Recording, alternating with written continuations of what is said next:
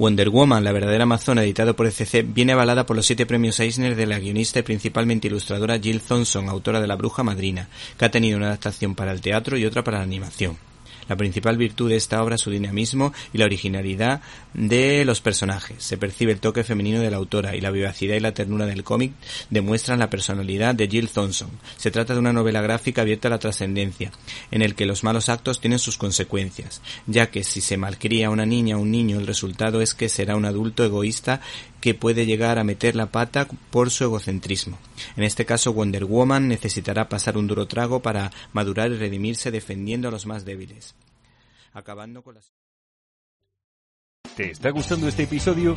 Hazte fan desde el botón Apoyar del podcast de Nivos. Elige tu aportación y podrás escuchar este y el resto de sus episodios extra. Además, ayudarás a su productor a seguir creando contenido con la misma pasión y dedicación.